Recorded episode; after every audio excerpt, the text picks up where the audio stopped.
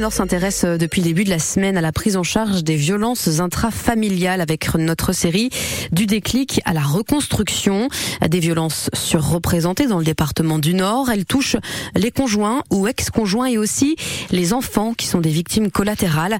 À Valenciennes, l'association La Pause met les jeunes à l'abri avec les parents victimes. Le reportage de Raphaël Abiri Vicente.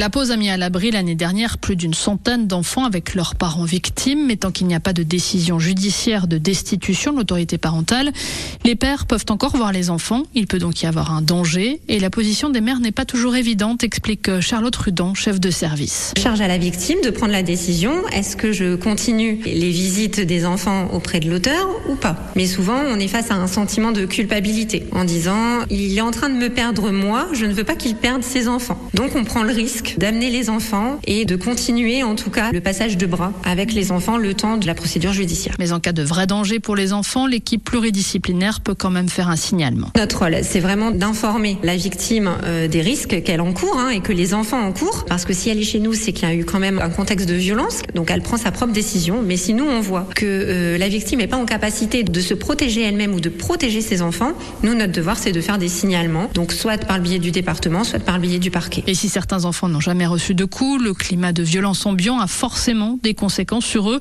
et peut changer leur comportement. C'est le cas du petit garçon de 6 ans de Najwa. Toujours triste.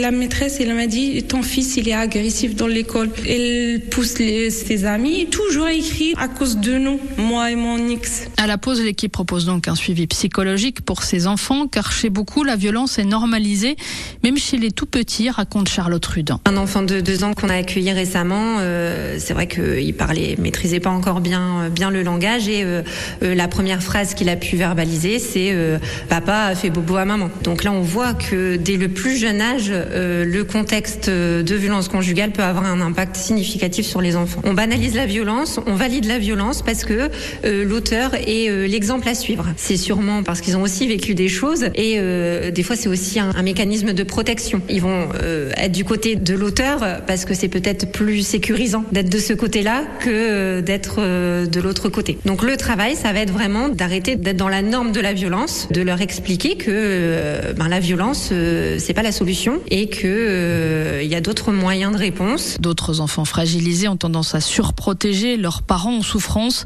et à grandir trop vite. On voit que des fois c'est peut-être eux qui vont répondre plus facilement aux questions des travailleurs sociaux. Il y a une perte de place, il y a une perte de leur place d'enfant. Ce sont des enfants qui sont parentifiés parce qu'ils sont dans la protection. Et nous notre rôle ça va être de les sécuriser, de leur offrir un cadre de vie sécurisé en les rescolarisant et en en leur redonnant leur place d'enfant, tout simplement. C'est ce qui a permis de redonner le sourire au petit garçon de Najwa. Le médicament de mon fils, euh, c'est la stabilité.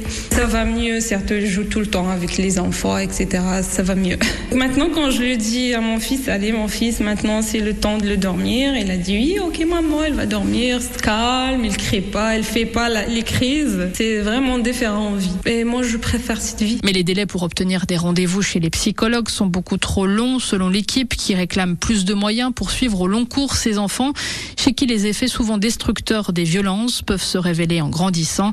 Bertrand Carpentier, le directeur de la pause. Leurs yeux, leurs attitudes expriment énormément de choses quand on les rencontre et c'est pas des choses qui s'effacent simplement avec un entretien, avec un rendez-vous. Il y a vraiment besoin d'une prise en charge et d'un soutien sur du long terme. Puis quand on a une fratrie euh, importante, c'est aussi quand même souvent le cas, et ben ça nécessite des moyens pour les entourer parce que c'est tous en même temps. C'est pas euh, six mois l'un, six mois l'autre. Donc euh, oui, il y a besoin de mettre encore plus de moyens qu'on ne le fait pour aider les enfants. Se dire qu'ils grandissent peut-être sans qu'on puisse euh, à la racine essayer de, de, soigner ce mal, ça fait mal au cœur. Des travailleurs sociaux qui réclament aussi plus de prévention chez les enfants dès le collège pour encore mieux lutter contre ces violences intrafamiliales. Reportage signé Rafaela Biri Vicente et ce cinquième et dernier épisode de notre série du déclic à la reconstruction est à réécouter euh, avec tous les autres épisodes d'ailleurs sur francebleu.fr.